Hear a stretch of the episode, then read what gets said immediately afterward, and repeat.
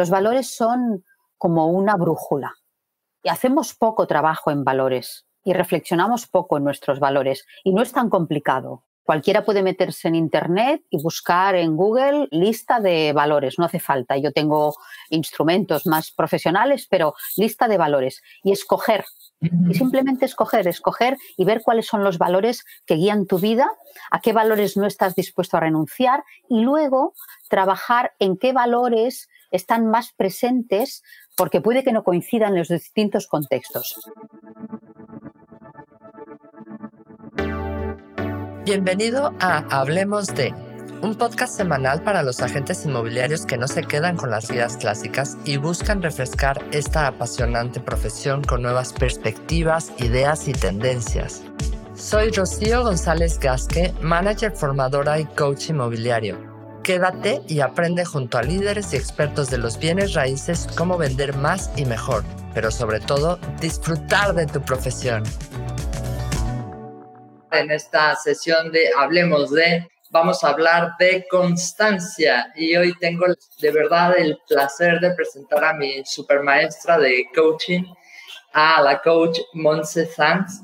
Ella es responsable para la Escuela Europea de Coaching de la Comunidad Valenciana, ¿vale? Ella fue muy constante y logró que yo aprendiera. No lo hemos hablado, ¿eh? Que conste que no lo hemos hablado. No, no, no lo hemos dicho, no lo hemos dicho. Y nada, hoy, hoy queremos hablar de, la constancia y de sus, de sus características y demás. Para empezar, Monse, me gustaría un poco que te presentaras para la gente que no te conoce, no te ha visto, como el público con el que suelo tratar y demás, pues a lo mejor no es el, que te conoce más cercano, pues por lo menos que, que te conozca, ¿no? Cuéntanos un poco de ti. Bueno, ante todo, muchas gracias, Rocío, supongo que suena tópico, ¿no? Que lo de que es un placer para mí, pero de verdad que lo es, porque efectivamente, aunque no lo hemos hablado, parece que se han alineado los astros para que tú y yo hablemos de constancia y luego, y luego diré por qué, ¿vale? Bueno, pues ya lo has dicho, mi nombre es Monse Sanz, estudié psicología, toda mi carrera profesional y tuve la suerte de empezar a trabajar eh, enseguida, ha estado centrada en el trabajo con las personas de una forma u otra, siempre con el propósito y la pretensión de ayudar, ¿no? En definitiva, para hacerlo así como genérico. En una primera etapa como consultor, luego como directora de recursos humanos y desde el año 2008 como coach. Me formé en la escuela en Barcelona, puesto que aquí no existía todavía, y ya en el 2009 me incorporé a la escuela y bueno, desde el 2009 hasta acá pues finalmente pues haciéndome cargo y haciéndome la voz y la delegada de esta organización aquí en la Comunidad Valenciana. Sabes que la escuela, lo cuento un poco para los que nos escuchan, ¿no? La Escuela Europea de Coaching es una organización que nace en el año 2003, está fundada por dos mujeres, dos socias, eh, Silvia Guarnieri y Eva López Acevedo. Y la actividad de la Escuela Europea de Coaching está diferenciada en dos líneas muy claras. Por un lado, trabajamos en la certificación, en la capacitación, en la acreditación de los coaches profesionales, tú lo sabes muy bien, y por el otro lado, trabajamos como partners, como compañeros de viaje de los sistemas, las empresas, las organizaciones y las personas en definitiva procurando que nuestro acompañamiento se produzca un crecimiento personal, un desarrollo, de, repito, de la persona o de la organización. Estas son las dos grandes líneas de trabajo. Por tanto, no solo hacemos sesiones de coaching con personas o con equipos, sino que acompañamos en otros procesos de desarrollo y cambio para las organizaciones. Esto es lo que, es lo que hacemos. Súper, súper súper apasionante. Y bueno, vamos entrando un poco en, en el tema. Vamos a hablar, hoy nos toca hablar de constancia. Hmm. Está claro que le comentaba a segundos antes de conectar, porque no habíamos hablado prácticamente nada antes de, de la conversación, y es quizás una característica que las personas que tienen suerte, llamémosle así, o las personas que tienen éxito en la vida, es precisamente el ser constantes, ¿no? El hacer una serie de acciones, les gusten o no, pero hacerlas constancias. Entonces, un poco, Monse, si nos puedes explicar, para ti, ¿qué es la constancia? Bueno, pues, a ver, quiero empezar desde lo que es la constancia como concepto. Para mí la constancia, cuando oí la pregunta, en realidad lo tuve claro enseguida, ¿no? Porque la constancia como concepto para mí, en definitiva, es una actitud. Es una actitud que provoca a través de un instrumento, que son los comportamientos, hace que se constate algo que si no se concreta, no se convierte en eso y que son las virtudes. Una persona virtuosa no es una persona que sueña y que imagina muy bien cómo toca el piano, sino que es una persona que se pone a tocar el piano y lo toca bien. Entonces, la constancia como actitud que se muestra a través de un instrumento que son los comportamientos, es lo que hace que en definitiva estos comportamientos deriven en una virtud. Si nos fuéramos a las cinco virtudes, mm, o las cuatro o las cinco, depende de autores, ¿no? Pero de, Platón, ¿no? La prudencia, la justicia, la fortaleza, la templanza, la, constancia quizá es la que tendría más relación, desde mi punto de vista, ah, con la fortaleza. Pero claro, no se convierte en virtud hasta que no se concreta en comportamiento. Como dice un amigo mío, ninguna catedral se ha construido rezando. Es verdad. Buen ejemplo, buen ejemplo. Exacto. Nadie levanta una catedral rezando. Entonces, esto lo digo porque más allá de hablar de términos filosóficos, que lo son, ¿no? O sea, en este caso la fortaleza, que sería la virtud de Platón, que yo veo más relacionada con la constancia, más allá de hablar de términos filosóficos, creo que es importante que pongamos de manifiesto en qué se concreta. ¿Por qué una persona se convierte en una persona constante? ¿Qué es lo que hace que una de las virtudes de alguien sea la constancia? Y es algo tan simple y con tan poca magia como es la capacidad de comportarse de una manera determinada. Te decía antes que yo busqué, lo único que busqué así un poco para, me gusta buscarlo, ¿no? Es el significado de la palabra constancia, ¿no? Me parecía un poco, no, me, no me gusta mucho la primera acepción, porque dice una voluntad inquebrantable y continuada de hacer una cosa. Me parece bien, pero como tú dices, la constancia, cuando la relacionamos con la suerte, o como dice también mi admirado y amigo Alex Rovira, con la buena suerte. ¿no? Una cosa es tener suerte eso tiene que ver con el azar. Y la otra cosa es la buena suerte, que tiene que ver con el hecho de aquello que tú construyes, aquello que tú diseñas, aquello en lo que tú te implicas, te comprometes, en lo que, lo que te empeñas. ¿no? Entonces, no sé si he contestado a tu pregunta. Sí, no, bastante al final. Es verdad, a mí tampoco me gustó la definición porque es como el, esto inquebrantable. Bueno, puede ser bastante constante en algo y a lo mejor un día tener un día que dices hoy no y no pasa nada. El chiste es seguir haciendo cosas. O sea, estás haciendo una catedral o estás construyendo una catedral y hoy dices, mira, hoy la espalda no me da o simplemente me quiero tomar un descanso. Eso no quiere decir entonces que ya no seas constante, ¿no? Pero quizás la constancia viene de tener un sueño de ese sueño una idea de hacer algo y que efectivamente te pongas a hacerlo, ¿no? Pero ¿qué es lo que le pasa a la mayoría de las personas? Porque dices, si es tan sencillo y tan simple como es ponerte a hacer las cosas, ¿no? ¿Por qué la gente a lo mejor no se atreve? ¿Qué es lo que hace que una persona deje de ser constante? Bueno, eh, no, sí, ojalá tuviera exactamente la respuesta. Lo que pasa es que sin hablar de certezas, sí que tengo algunas cosas que, de las que estoy convencida, ¿no? Entonces, ser constante, fíjate que utilizamos la palabra ser constante. Y tú y yo, que somos coaches, pero ahora lo explicaremos para todos, sabemos cuál es la diferencia entre el ser, el hacer y el estar siendo.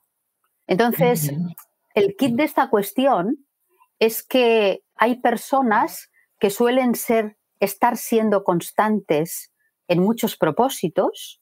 Hay otras personas a las que les cuesta estar siendo constantes en algunos propósitos y por lo tanto la diferencia no es en el ser, no es una cualidad inherente al ser, Exacto, es algo que tiene más que ver con el hacer, porque yo puedo ser muy constante y yo soy un vivo ejemplo de esto. Yo puedo ser muy constante porque creo que la constancia, de verdad que creo que es una de, mis cualidades. Tú lo sabes y ahora aquí abro el paréntesis, ¿no? Porque en el, en el año 2000, ¿qué? 2010 nos conocimos más o menos ¿eh? y hablamos, ¿no? Porque tú querías, estabas muy interesada. Teníamos la oficina en el mismo centro de negocios, ¿no? Ahí empecé en Remar Surbe cuando empecé con Ricardo tal. Exacto. Y empezamos a entablar una conversación, que era una conversación de compartir inquietudes, ¿no? Pues yo tenía ganas de ofrecerte ese producto tan maravilloso que creo que tenemos para ofrecer y tú tenías muchas ganas de tenerlo, de aprender y de formarte. Y pasaron años y pasaron más años. Y nos hablamos. Yo te prometo que algún día. Claro, y nos hablamos y seguimos hablando, ¿no? ¿Pero por qué? Porque mi constancia no tiene que ver con, con algo que es inherente a mí. Mi constancia en aquel momento, igual que nos pasa a todos, tiene que ver con que se alineaban mis propósitos y mis valores, básicamente. Es un tema al final de valores y es un tema de alinear propósitos y valores. Y cada uno cada uno escoge los valores que... Y yo soy muy constante en general, excepto para algunas cosas. Espero que tengo un entrenador personal, porque además con el tema de la pandemia no me ha quedado otro remedio. Espero que no me esté escuchando, igual lo he grabado. Roberto, Roberto, pero en el tema del deporte yo no soy constante, pero tampoco intento buscarle una explicación a todo. Sé que en aquellas cosas en las que estoy totalmente alineada, en esas cosas sí puedo ser constante. Y por tanto, creo que aquellas personas que en algún momento no están consiguiendo ser constantes en un propósito, en un objetivo que se plantean, tienen que revisar y reflexionar qué tal eso está alineado con sus valores. Porque ahí se esclarecen muchas lagunas, ¿no? Porque en definitiva, ser constante tiene que ver con comprometerse. Y todos, desde que nos levantamos por la mañana hasta que nos acostamos por la noche, estamos comprometidos. Desde el minuto 1 de la hora 0 hasta el minuto 60 de la hora 24. Estamos siempre comprometidos con algo. Lo que pasa que a veces, y esto en coaching sabemos trabajarlo muy bien, a veces pensamos que estamos comprometidos con algo y en el fondo hay otros compromisos nosotros lo llamamos ocultos, aunque suene un poco esotérico, ¿no? Pero otros compromisos de los que no tenemos conciencia, por llamarlo de otra forma más amplia, que están operando por ahí. Y ese no estar comprometido, cuando empiezas a mirar y empiezas a reflexionar y empiezas a indagar, tiene que ver con los valores. Lo tengo comprobadísimo. Cuando, cuando te alineas con tus valores, obtienes el compromiso necesario para avanzar. Eso no quita como tú decías antes, de que yo puedo ser una persona en general muy comprometida con mi trabajo y que un día diga, buf, hasta aquí, ¿no? Eso no tiene nada que ver. Buenas tardes, Eva. Nos comenta, oye, si deja media, a medias la catedral, ¿crees que no ha habido constancia? Bueno, sí la hubo mientras la hizo, ¿no? Claro. Y eso no, implica, como dices tú, a lo mejor en ese momento ya dejó de tener importancia, claro. dejó de estar alineado, ¿no?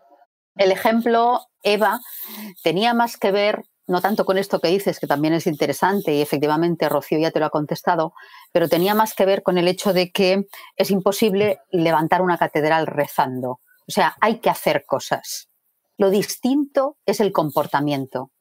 Cuando nosotros trabajamos en coaching, trabajamos para que la persona se cuestione cosas, las ponga en tela de juicio y eso provoque una mirada distinta y desde esa mirada distinta se comporte de una forma distinta y desde ese comportamiento distinto obtenga resultados distintos. Entonces, la frase que yo decía de que no se han construido ninguna catedral rezando tiene más que ver con el hecho de que hay que ponerse. Tú no puedes decidir, no puedes culparte de no ser constante si no te pones. O sea, hay que ver qué pasa también, Hay que darse un permiso para ver cómo vas a evolucionar y cómo van a suceder las cosas. Y si dejas la catedral a media, entonces no pasa nada. Tienes que pensar en cómo ha variado tu propósito y en qué manera deja de estar alineado o no con tus valores principales. Entonces, digamos un poco para, para la gente que no está tan involucrada en el tema de coaching y para, digamos, para un público que nos pueda entender en cualquier, en cualquier concepto. Básicamente a veces no encuentro esa motivación o esa constancia porque a lo mejor lo que estoy haciendo no me, no me llena, se me hace cuesta arriba. Cuando algo se me hace cuesta arriba, hay que hay dos cosas que me gustaría tocar. Yo soy así, ya sabes, para que no se me olvide. Una es eso, por ejemplo, ¿qué pasa cuando las cosas se me hacen cuesta arriba? ¿Qué planteamiento o qué preguntas me debería de hacer para saber si realmente debo continuar o cómo plantearme el de verdad estoy en el camino correcto o estoy en el trabajo correcto o con la idea correcta?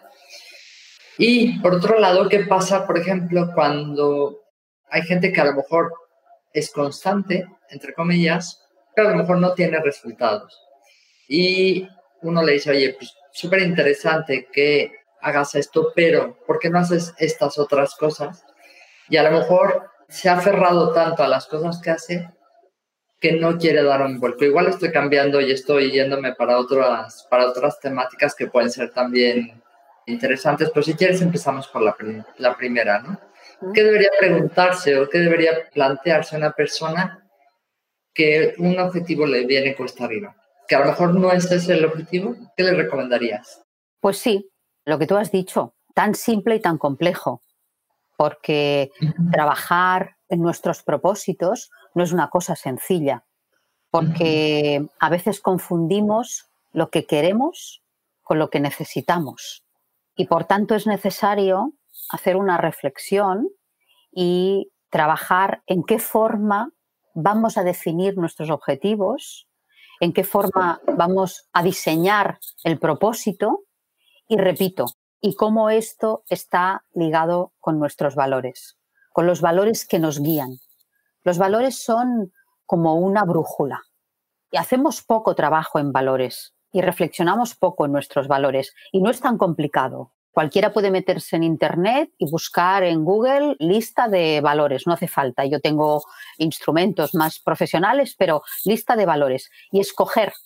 Y simplemente escoger, escoger y ver cuáles son los valores que guían tu vida, a qué valores no estás dispuesto a renunciar y luego trabajar en qué valores están más presentes porque puede que no coincidan en los distintos contextos. Me explico. En el área del en el trabajo puede que los valores principales para ti sean unos y luego, sin embargo, en el entorno de familia o de amigos sean parecidos, pero hay alguno que tenga más peso que tiene en el otro, en el otro contexto. Entonces, cuando alguien no es constante, ¿no? Cuando a alguien le viene cuesta arriba, se tiene que plantear esa meta que se está poniendo, en qué manera está o no está relacionada con mi propósito, me atrevería a decir con mi propósito de vida, que es una palabra muy grande, ¿no? Pero que en definitiva tiene que ver con, con mis valores, claro. O sea, es como, ¿esto qué sentido? Hay dos palabras que se utilizan mucho para definir este tema también de los propósitos en filosófico, pero bueno, que se concreta mucho. Esto que yo hago, lo hago porque tiene un sentido para el significado de mi vida. Depende de autores, cambian las palabras, ¿no? La frase se puede decir al, al contrario, decir, esto que yo hago, lo hago porque esto tiene un significado para el sentido de mi vida. Y hay autores que lo ponen al revés dicen, esto que hago, lo hago porque tiene un sentido para el significado de mi vida. Pero lo importante es saber cuál es tu propósito de vida, qué es lo que está por encima de todo y de qué manera eso está alimentado por tus valores, por los valores principales. Y cómo yo defino esos valores. Porque tú y yo estoy segura de que, de que coincidimos en un valor en nuestra vida. Por ejemplo, la amistad. Estoy casi segura. No te lo pregunto, pero es igual. La amistad. pero estoy absolutamente segura de que los valores son como carpetas, ¿no? Como estas carpetas amarillas que aparecen en la pantalla del ordenador y los antiguos archivos, y los antiguos archivos físicos, las, carpetas que poníamos, ¿no? En, el carro, en el, en el cajón que se abría con el carro. Estoy segura que nuestra carpeta, dentro de nuestros valores, hay una carpeta que es común para las dos y que la carpeta tiene de título amistad. Pero cuando la abrimos, lo que pone en tu carpeta que tiene que ver con la amistad, no es necesariamente lo mismo que pone en la mía. Entonces, es muy importante definir no solo el valor, sino lo que entendemos por ese valor. Yo creo de verdad que eso es lo que puede ser una guía. Cuando tú no eres constante en algo, lo que tienes que estar escuchando es que ahí hay algo a lo que tú no estás atendiendo, o a lo que no le quieres prestar atención, o no se la estás sabiendo prestar, o no es tu momento, o yo qué sé. O que inclusive tienes otras situaciones para eso mismo, ¿no? Porque a lo mejor te da mucho miedo, es decir, o a lo mejor lo interpreto así.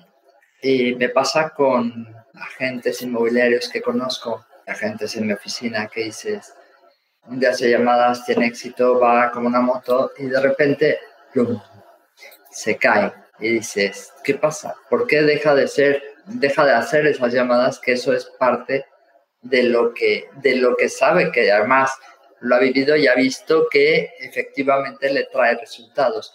¿Qué es lo que no hacemos? Pero a veces me pasa a mí también. Pues creo que... que a mí con la dieta, pero... Claro, no, a ti y a todas. Pero es porque creo que a veces confundimos o asemejamos demasiado el éxito con el resultado.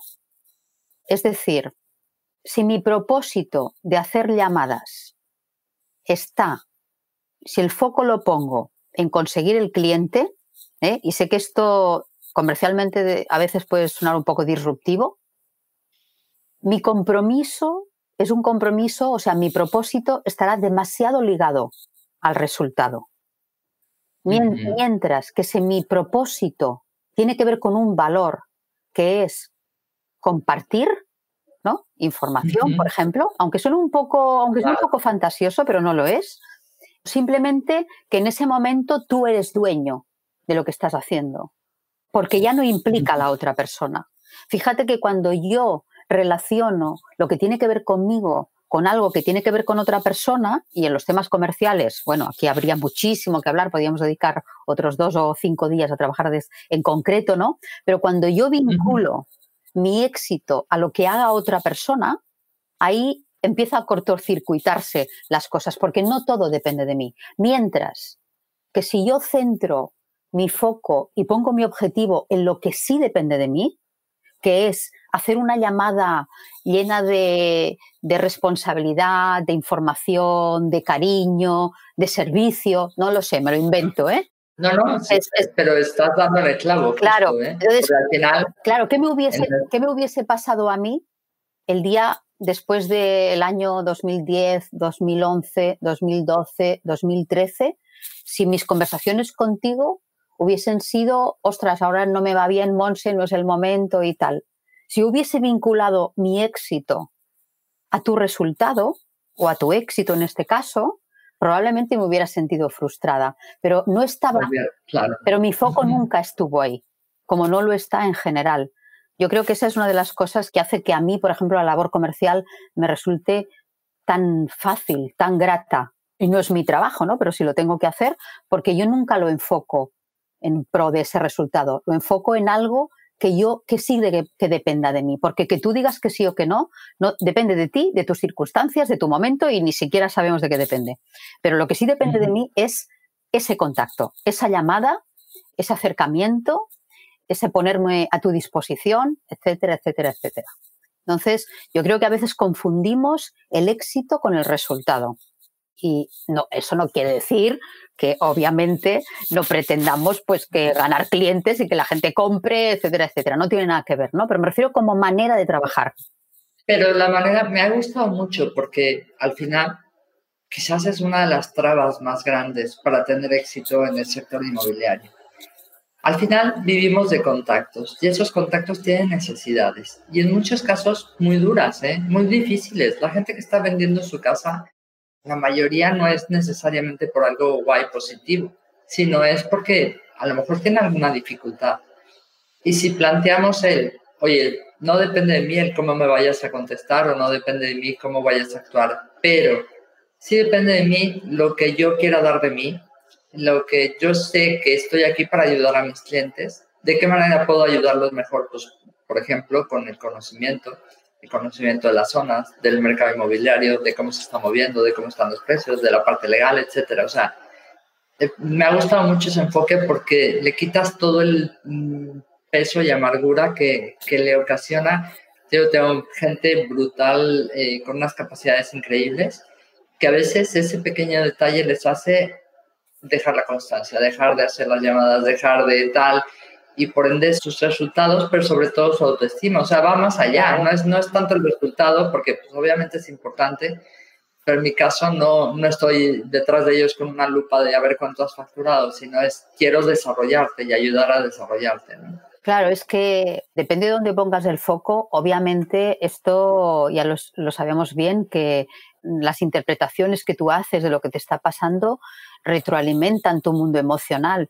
Entonces, si yo pongo foco en que no estoy consiguiendo clientes, sería una persona que no sería persona y no sería humano si no me sintiera mal. sería lógico. Entonces, efectivamente, o sea, y eso, repito, no quiere decir, pero también es verdad que en la medida en que yo puedo conseguir poner esa cierta distancia entre el resultado concreto y mi éxito, eh, voy a mantener muchísimo mejor mi nivel de lo que podríamos llamar la autoestima, ¿no? que tiene que ver con la autoimagen, con el autoconcepto, etcétera, etcétera. El miedo al resultado, el miedo a la llamada famosa, ¿no? Es que de verdad, yo te puedo decir que si hay agentes inmobiliarios que nos escuchan, en su corazoncito, casi el 99% tienen el miedo escénico a hacer las llamadas llega un momento en que dejan de tenerlo y son cuando avanzan, ¿no? Pero ahí no te puedes imaginar la cantidad de gente que tira la toalla por eso.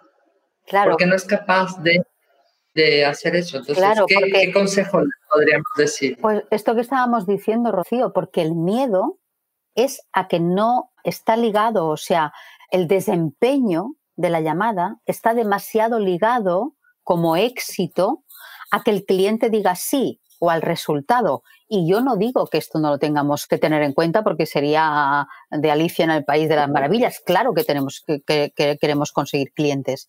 Pero si yo me enfoco y me enfoco en, en, lo que tiene que ver conmigo, me enfoco en todo lo que tú has dicho, ¿no? De asesorar al cliente, darle información y en otras muchas cosas y en una palabra súper interesante, pero que si, si abro ese pastel no vamos a acabar, ¿no? Que tiene que ver con las necesidades.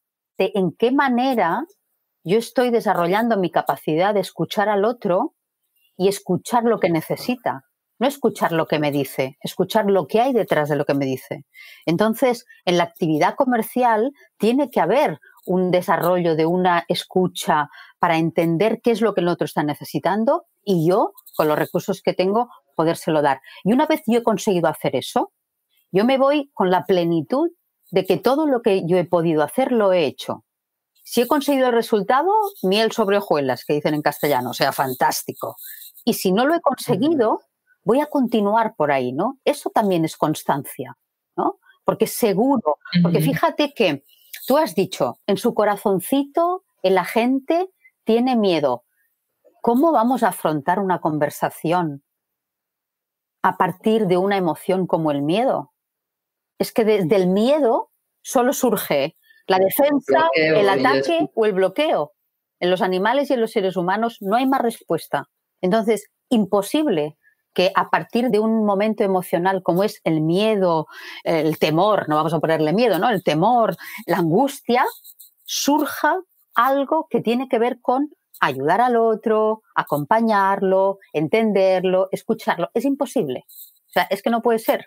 Antes de enfrentarme a esa conversación con miedo, yo diría, no sé si es lo que voy a decir ahora, me vas a matar, pero yo diría que mejor que no la tengas. No, no, sí, está bien.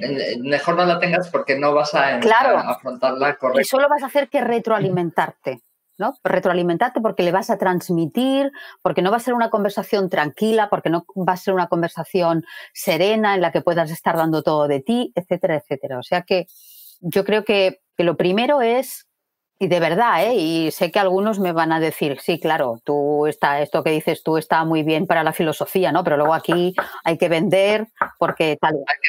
Bueno, pero, pero de verdad, hacedme caso. hacedme caso en el sentido de que vamos a, a intentar poner foco en todo lo que dependa de nosotros. Ya, de momento ya. Y vamos a ver qué pasa. Vamos a probarlo. ¿Eh? Vamos a... Esto depende de mí. Por ejemplo, los miedos a los que nos afrontamos con el COVID día a día, ¿no? De las situaciones y, uff, las conversaciones. Es que de verdad hay un momento que dices, por favor, en los grupos siempre hay uno que empieza, wow, todo se va a la... Y dices, a ver, vamos a ver. En nuestro caso, te hablo como agente inmobiliario los clientes nos necesitan y nos necesitan bien y nos necesitan creativos y positivos y nos necesitan, o sea, con imaginación y con ganas y demás. O sea, yo tengo que resetearme y tengo que de verdad pensar que estoy aquí para ayudarles y que mm, hay cosas que no voy a controlar. El COVID y la situación no voy a controlar. Lo que sí voy a controlar es lavarme las manos, porque veo a todo el mundo acofonado, pero luego nadie se lava las manos y dices, ¿y dónde quedó el... ¿Dónde está? Pues eso es parte de la constancia, ¿no? ¿Dónde está la responsabilidad? ¿Dónde están tus valores? ¿Dónde están los hechos, ¿no? Lávate las manos, empieza por ahí. Entonces, actúa en función de lo que sí puedes hacer, ¿no? Sería un poco el, el, mensaje. Mira, aquí me, nos pregunta Juan, ¿cómo pueden manejar las personas su miedo? Que ven como una traba a la situación actual que estamos viviendo. Pues no resistiéndose. Vamos a ver, tenemos que ser capaces de conectar con nuestras emociones más profundas. Esto que estamos viviendo ya es el sumum del sumum, porque no hacemos más que asistir a una serie de acontecimientos mundiales que a ver, ¿no? Porque exactamente, a cuál peor, que por, por Dios, por Dios, que podamos asistir a algún acontecimiento mundial un poco bonito, ¿no? Pero intentar esconder, intentar tapar, intentar controlar las emociones no nos lleva a nada bueno. Todas las emociones, y eso lo sabes tú perfectamente, pero todas las emociones son útiles. Algunas son más mm. incómodas que otras, pero todas son útiles. Entonces, lo primero que yo diría, y el gran regalo, uno de los grandes regalos, que, que para mí los ha habido, ¿eh? otras muchas cosas, por supuestísimo, no, de esta época de la pandemia, es el escuchar. El escuchar y escuchar el mensaje que me traían cada una de las emociones. El miedo, la rabia, la frustración, la tristeza, la angustia. ¿De qué me estaban hablando? ¿De qué me informaban? Las emociones es como si fuera un tablero de, un coche en la que se encienden y se apagan luces porque indican algo. Escuchar el mensaje. ¿A qué es a lo que le tengo miedo, no? ¿Qué es lo que me entristece? la tristeza tiene que ver con la pérdida, la tristeza tiene que ver con el sentimiento de pérdida de algo. Y en el fondo, la tristeza es la emoción que está más pegadita al amor. Porque cuando yo me siento triste es porque tengo esa sensación de que algo que me importaba he perdido y por lo tanto conecto directamente con lo que me importa. Entonces soy capaz de conectar con el mismo valor, ¿no? A través de otras formas de hacer. La pérdida de algo no supone la pérdida del valor. Entonces, yo creo que, ante el miedo, escuchar al miedo, escuchar cuál es el mensaje que te trae, de qué te está advirtiendo, a qué no te quieres enfrentar, qué prefieres dejar de lado, qué no quieres mirar, etcétera, etcétera, etcétera. En circunstancias normales, las de ahora, yo creo que personalmente nos están sobrepasando. Sobrepasando total. O sea, ya es una situación en la que yo creo que cada uno tiene que hacer lo que pueda porque no hay una fórmula para esto, ni muchísimo menos, ¿no? No, porque además no, no tenemos que controlar, ¿no? A lo mejor ahí el que sí puedes controlar, que sí depende de ti, Juan. Claro, y que sí claro, que sí depende de ti, ¿no? Y porque el miedo tiene que ver normalmente con la expectativa de que algo que no quieres que suceda, suceda. Bueno, en ese sentido te diría también que ahí tenemos que empezar a trabajar mucho todo lo que tiene que ver con la aceptación, ¿no? O sea, no somos capaces, no lo podemos ser de controlar el futuro. Y tenemos que aprender a vivir con la incertidumbre. Esta idea fantasiosa que nos vuela por la mente, nuestra mente, de que tenemos que tenerlo todo organizado, controlado y planificado, es simplemente una fantasía. Es imposible. Es un sueño. Claro, una fantasía. Es sueño, por favor.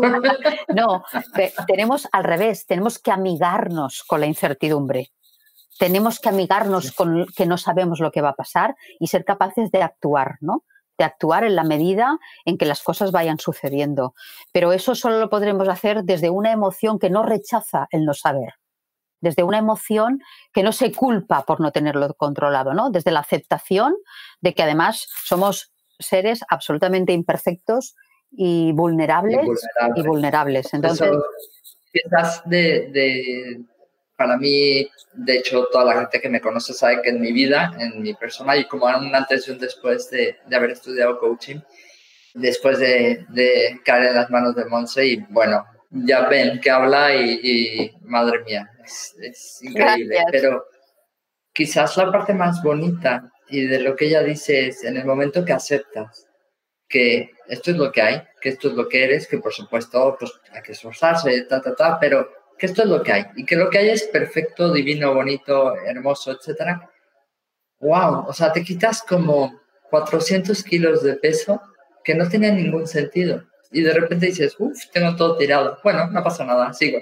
o sea, wow, antes eso en mi vida era, joder, esto tengo todo tirado, no sé qué tal. Claro. Y a lo mejor es eso, las trabas tienen la parte de la constancia, también tiene un tema ahí. Porque si quiero hacer algo y me estoy criticando a cada momento o le estoy poniendo demasiado peso a, esto, digo, ay, otra vez me dejé la luz encendida. ¡Ah! Y bueno, en eso sí soy constante, por ejemplo. en que se me olviden las cosas y tal. Bueno, pues es parte del show, ¿no? No, pero tú, tú que eres muy buena alumna además, o has sido muy buena alumna, ahora ya eres una profesional, pero no se trata de resignarse. ¿eh? Cuidadín, cuidadín con este matiz. No se trata de resignarse. Se trata de convivir con lo incierto. O sea, porque es una falacia el pensar que vamos a ser capaces de controlar algo que todavía no ha ocurrido. Es que es absurdo. Mm. Claro que lo construimos en nuestra mente y lo planificamos, pero todavía no ha pasado.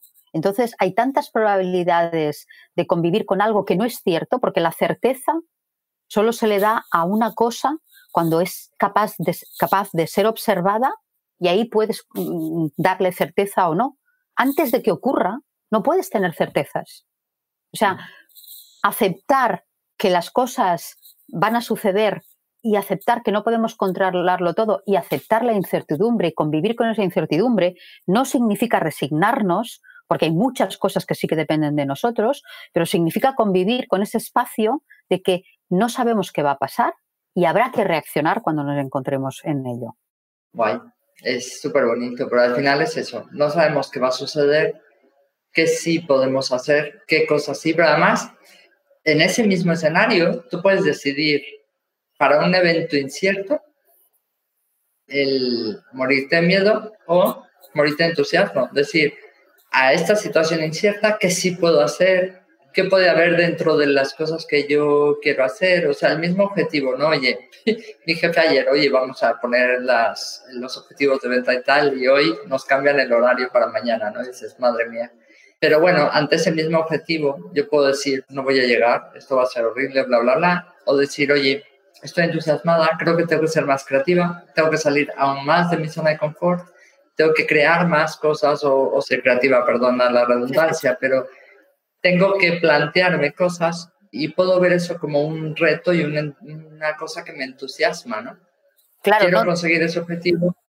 Claro, claro, es que no, no tiene que ver, el convivir con la incertidumbre no tiene que ver con dejar de organizar las cosas, de trabajar en ellas, de planificarlas, de estudiarlas, no tiene nada que ver no tiene nada que ver. Pero sin vivir en la fantasía de que si no somos capaces de controlarlo todo, no vamos a poder ser felices. Porque en el fondo todos sabemos que muchas veces no nos damos cuenta del talento que tenemos y de las posibilidades que tenemos hasta que nos, encontramos en esa situación. Cuando me refiero a convivir con la incertidumbre, me refiero a aceptar el no sé, aceptar una parte más oscura, ¿no? O, o, menos explorada de nosotros mismos, que no tenemos por qué saberlo todo. Es que estamos a veces también estamos tan obsesionados con saberlo todo, con conocerlo todo, con entendernos todo, con buscarle explicación a todo. Hay cosas que a lo mejor no tenemos que buscarle explicación. Han pasado y han pasado, ya está. Y como dice el refrán, con estos mimbres, estos textos, y pa'lante. Juan decía, no es mi caso y yo veo esta situación como una oportunidad. Claro, ya sabes, la palabra esta de crisis, los chinos como la descomponen, ¿no? O sea, y utilizan el concepto de oportunidad. Claro que sí. Es un momento para crear, es un momento para reinventarse, es un momento para mirar a otro lugar, es un momento para cambiar la mirada, yo qué sé. Es una oportunidad, efectivamente. La crisis y oportunidad son palabras que están muy ligadas. No pensemos que es algo externo a nosotros. Al final, todos estamos en una, inmersos en una sociedad, en una realidad. Lo que no podemos quedarnos es, ay, es que a mí me gustaba, por ejemplo, pues imagínate que vendes hilos, ¿no? Es que a mí me encantaba vender hilos en mi tienda, sí, pero es que la gente ahora le gusta comprar esos hilos de otra manera. ¿De qué manera puedo crear o de, qué manera puedo acercar ese producto a esos clientes? Pues adaptarme y buscar las diferentes opciones que nos ofrecen las tecnologías o las situaciones a eso, ¿no? Yo creo que es eso, el buscar siempre... Escuchar, entender las necesidades, ver, cómo adaptarnos a esas necesidades, etcétera. Y por ejemplo, ¿qué le podríamos recomendar para eh, el análisis de esas preguntas? La que te decía, ¿qué, ¿qué pregunta te puedes hacer de qué es lo que no me está funcionando para intentar buscar esa, esa salida? Oye, ¿qué es lo que no, no estoy siendo constante? No, perdón por la redundancia, pero esto no, tema hoy es constancia y me gustaría que siempre me gusta que la gente se lleve algo práctico, que se lleve algo práctico a casa y es, por supuesto, obviamente, les recomendamos las sesiones de coaching, les recomendamos el, el que puedan ayudarse con alguien a, a, trabajar en ese sentido porque podemos sacar muchísima información y podemos avanzar una barbaridad, pero ¿qué consejo les podrías dar así, como vamos llegando un poco hacia la recta final? Pues, ¿Qué consejos les podrías dar a las personas para intentar esas conversaciones consigo mismos o, o qué tendrían que leer o qué hacer para, si están encontrando una dificultad en hacer algo, qué pueden hacer? Menuda consejo, pregunta, Liz. Consejo. bueno, ya sé que no, los coaches. No, no, no, no, no, pero ahora no, no. Pero ahora es un poco una herramienta. A ver, en primer lugar, que, que se quieran mucho que se perdonen, que se acepten, que convivan con, esta situación que estamos pasando, que no es una situación de enamoramiento ni de amor, pero que nos han roto el corazón a todos y quien más que menos tiene el corazón hecho pedazos. Entonces, que se quieran mucho y que, que convivan con eso, que se autoabracen y que se comprendan que se permitan estar mal, que se permitan estar muy mal. Porque si encima de lo que está suponiendo, y ahora hablo de la pandemia, pero hablo de otras situaciones en las que sin la pandemia por medio los acontecimientos nos superan. ¿no? El que sea, todos mm. las hemos vivido más allá de la pandemia, ¿no? Entonces, si además, si además de gastar mi energía en tirar las cosas adelante, en ser proactivo, en hacer cosas. He de gastar tanta energía en intentar no sentirme mal, en autoimponerme estar bien, ¿no? En querer dar una imagen, es un gasto de energía que es prácticamente imposible de que al final el ser humano, y cuando digo ser humano me refiero al cuerpo y al cerebro materialmente, pueda utilizar. Entonces, ya es bastante sufrir por algo como para encima castigarte por ese sufrimiento. Y es bastante tener miedo como para encima castigarte por tener miedo.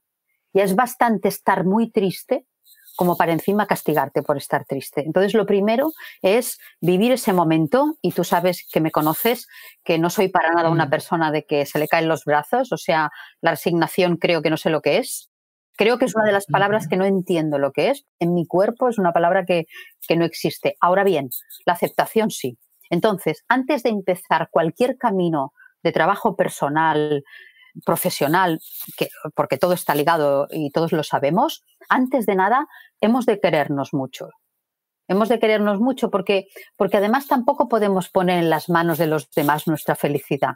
Tampoco podemos poner en las manos de los demás que los políticos, que lo político de arriba, el de abajo, el del centro, el de para el de para allá, que Trump, que quien quiera, nos esté fastidiando la vida.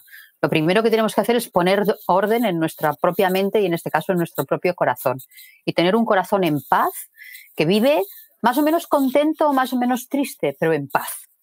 Y a partir de ahí, ya hay un trabajo que es muy prosaico y muy pragmático, que tiene que ver con la definición de los objetivos. Repito, no es un trabajo nada filosófico, es un trabajo de escribir de lápiz y papel y mm, proponerse valores y ver cómo esos valores los puedo ligar a las tareas concretas. Es lo que decíamos antes de la llamada de teléfono.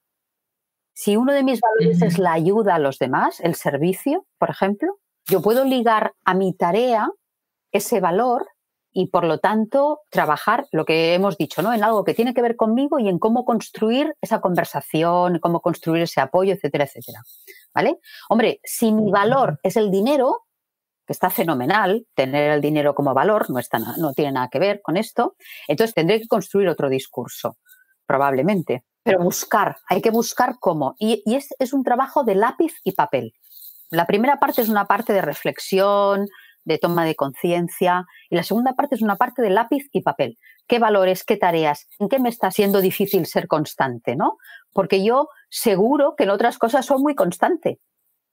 O sea, la constancia tiene que ver con, la tarea, con el contexto, ¿no? ¿no? tiene que ver con la persona, no es una virtud inherente a la persona, la constancia, ni la fortaleza. Yo no estoy de acuerdo con Platón. Las virtudes no son inherentes al ser, las virtudes tienen que ver con el hacer. ¿no? Yo puedo ser muy fuerte para unos temas y a lo mejor no tan fuerte para otros. Puedo ser muy prudente para unos temas y a lo mejor no tan prudente para otros. ¿no? Entonces, yo creo que todo tiene que ver con los contextos. Entonces, esa es mi recomendación. La primera, contundente, quererse mucho. Y la segunda, trabajar con lápiz y papel en definir mis valores, mis propósitos y cómo se ligan a las tareas que hago y qué plan de acción me voy a poner en marcha. Bueno, claro, esto ya, hablar del plan de acción, pues sería otro día, ¿no? Te vamos a volver a invitar, que lo sepas, que me está encantando, Monse, de verdad. Yo creo que es un regalo. Que, Yo también te quiero. Este gracias, gracias, gracias, madre mía. Mm. Bueno, aquí Celi nos dice, mantener el foco y la atención en lo que queremos lograr es lo que nos ayuda a ser constantes y encontrar opciones para alcanzarlo. Claro, efectivamente. Y ese foco de logro, también pensar, ¿no? ¿Cómo definimos nuestro éxito? Eso también es un tema muy interesante. Yo tengo que reflexionar en qué es éxito para mí y ahí se develarán muchas dudas, ¿no? Y tendré que tomar decisiones porque a lo mejor tengo que empezar a hacer otras cosas totalmente distintas. Muchas veces tenemos en la concepción de éxito la concepción americana del éxito de dinero y ta, ta, ta. Es, no necesariamente. Para mí éxito podría ser pues, poder ayudar a mis amigos y tener conversaciones con ellos, etcétera. O sea, hay como muchas, muchas. Claro, el éxito y la felicidad son dos de los términos que son absolutamente subjetivos, porque cada uno lo define como quiere y como le da la gana. Claro, si el éxito para mí tiene que ver y yo lo ligo a algo que sí que depende directamente de mí, seguro que voy a tener éxito. Claro. Entonces, que depende lo que yo defina como éxito. Si éxito para mí es que todos los demás hagan lo que yo quiero, probablemente eso se escape de mis posibilidades, ¿no? porque no depende directamente, no está dentro de mi responsabilidad 100%. Wow, de verdad estoy encantadísima, encantadísima. Hemos llegado ya un poco al final, más o menos del tiempo de, de esto, pero tenías por ahí algo que querías leer. Bueno, te he comentado antes que tenía eh, un poco como final, ¿no? Como final de qué hacer, ¿no? O sea, de cómo enfocar, de cómo enfocar estos momentos que estamos pasando todos, unos muchísimo peor que otros, ¿no? Y ante todo mi respeto hacia todas aquellas personas que aunque quieran no pueden. Porque a mí lo que me parece absolutamente irrespetuoso es esa frase que corre a veces, lo sabes tú, por algunas personas que se autodenominan X, ¿no? Coaches, formadores, que lanzan frases como si tú quieres, puedes. Y esto a mí me parece totalmente irrespetuoso. Hay muchas personas que quieren y no están pudiendo ni van a poder. Y a esas personas, pues todo mi cariño, toda mi energía. Y por lo demás, a los que sí que estamos en una situación privilegiada, como somos tú y yo, por ejemplo, y seguro que muchas de las personas que nos están, que nos están escuchando, estamos pasando por malos momentos, ¿no? Entonces, el pasar por estos malos momentos, a mí esta pandemia me ha traído una gran conexión con la parte más oscura de mí misma. Y lo digo así un poco, es una frase un poco... Pero el otro día, escuchando a una compañera mía, Ana Escobar, una colaboradora de la escuela en Madrid, eh, leyó un poema que ella misma ha escrito, aunque ella no, es poeta, bueno, sí que es una poeta, pero se dedica a otros temas, y es un poema que a mí me encantó porque refleja un poco esto que tiene que ver con aceptar las cosas, con que al final todo va a pasar. Y es cierto, y unos en el camino lo pasaremos o lo pasarán o lo pasaremos mejor o peor que otros, ¿no? Pero todo va a pasar. Entonces, me gustaría acabar con, con este homenaje a mi querida Ana, leyendo su poema. Ana es psicóloga y coach, ¿no? No se dedica a esto, pero también escribe poemas. Y el poema dice así. Dice, no fue fácil amigarme con la niebla. Me asustaban las sombras y temblaba en los eclipses. Siempre me habían dicho que en la oscuridad habitaban las brujas, los filos cortantes, la ropa que huele al canfor y las voces roncas de los solitarios. No fue fácil amigarme con la bruma. Me asustaban los silencios largos, los ojos huecos de la tristeza y los trazos ilegibles de los ciegos. Pero un día me perdí en el bosque, era noche de invierno. Me tumbé en la roca de alfombra de musgo, los ojos cerrados, y entonces, sin más, amaneció. Mi final sería ese, ¿no? No nos resistamos no nos resistamos a vivir estos momentos de dolor y a reencontrarnos con nuestros corazones rotos, porque solo a partir de ahí podremos reconstruir. Oye, siempre termino llorando en estas entrevistas. Porque solo a partir de ahí los podremos reconstruir, ¿no? Como el arte japonés del kintsugi, que, que redecora y que construye las piezas de los jarrones rotos con oro y los convierte muchísimo más valiosos. Estoy segura que vamos a salir de aquí todos con un corazón reconstruido en oro, querida Rocío. Gracias, Monse. Ay, mira, me dejaste. ¡Wow! gracias, gracias, Monse. Gracias a todos. Y de nuevo, de todo corazón. Mira, después de esta conversación dije, tengo que ir más a la escuela, tengo que, tengo que seguir formándome porque esto es apasionante, ¿no? Muchísimas gracias por todo, Monse. De todo corazón, gracias por tu tiempo. De verdad, ha sido increíble este momento. Gracias. Un besazo. Cuídate mucho y hasta pronto todos. Gracias por pasar un rato conmigo. Si te gustó esta conversación, déjame una reseña en Apple Podcast y comparte el episodio. Si quieres comprar, vender o unirte a mi equipo, encuéntrame como Rocío Gegasque en Instagram, Facebook, YouTube y Twitter. O visita mi sitio web rociogegasque.com. Mi blog está lleno de tips prácticos sobre cómo vender, comprar y tener éxito en la industria. Nos escuchamos en el próximo episodio de Hablemos de. Si estás listo para expandir tu mente, mejorar tus prácticas drásticamente y estar a la vanguardia del mundo inmobiliario, esta es tu casa.